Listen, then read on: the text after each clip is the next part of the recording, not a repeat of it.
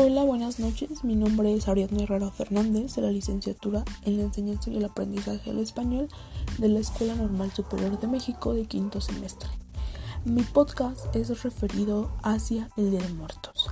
Como primer elemento le voy a explicar lo que es la ofrenda, las características de esta y sus elementos que contiene. La ofrenda es una tradición mexicana que representa la unión entre el nuevo y el viejo mundo. A modo de celebración, se pone una ofrenda a los seres queridos de cada persona que murieron con la intención de dialogar una vez más con ellos. El Día de Muertos fue catalogado en 2008 por la UNESCO como Patrimonio Cultural Inmaterial de la Humanidad. El culto a los muertos era una celebración de vida para los aztecas. Los elementos de esta ofrenda son 10 los más importantes, que es el mantel blanco y la sal. El mantel significa pureza y alegría, y la sal sirve para que el cuerpo no se corrompa en el viaje de ida y vuelta. El siguiente elemento es el agua, que les quita la sed a los muertos. Además es un elemento que simboliza la pureza. El tercer elemento son las velas y veladoras, la flama en la luz es la fe y la esperanza. Es la guía para que los muertos encuentren el regreso a su antiguo hogar. El número de velas se pone depende del número de las ánimas que quieran recibir. El copal, cruz de ceniza.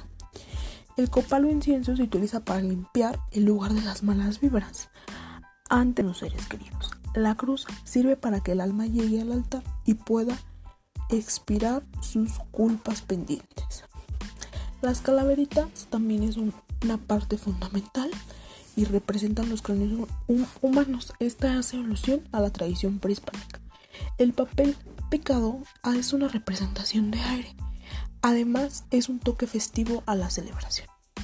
Las flores representan el sol, que es la, que, es la guía que hace que el difunto llegue a la ofrenda.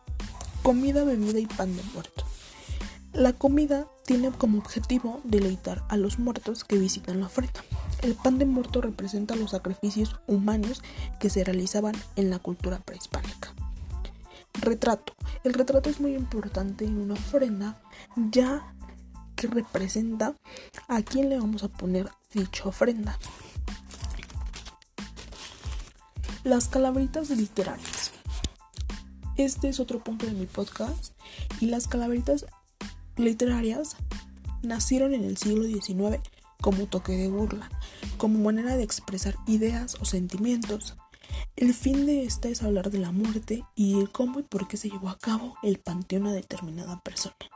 Los versos deben mencionar a la persona de dicha persona a la que estamos hablando en nuestra calaverita literaria.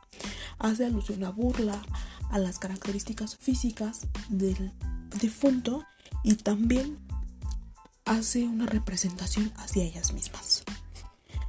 La Catrina es otro punto que la Catrina inició más bien la Catrina la representó José Guadalupe Posada bueno más bien él este la creó a principios del siglo XX y su nombre original era la calavera garbancera el personaje se representa con un busto de una calavera muy elegante, que lleva adornos en el pelo, un sombrero extravagante.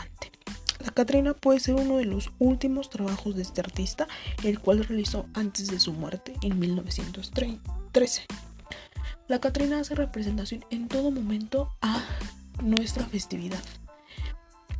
Es un personaje muy extravagante, tiene cosas típicas de dichos estados, como por ejemplo trajes, trajes típicos, sombreros extravagantes, se pinta de manera muy, muy exagerada para que atraiga la vista de cualquier ser humano que la pueda observar.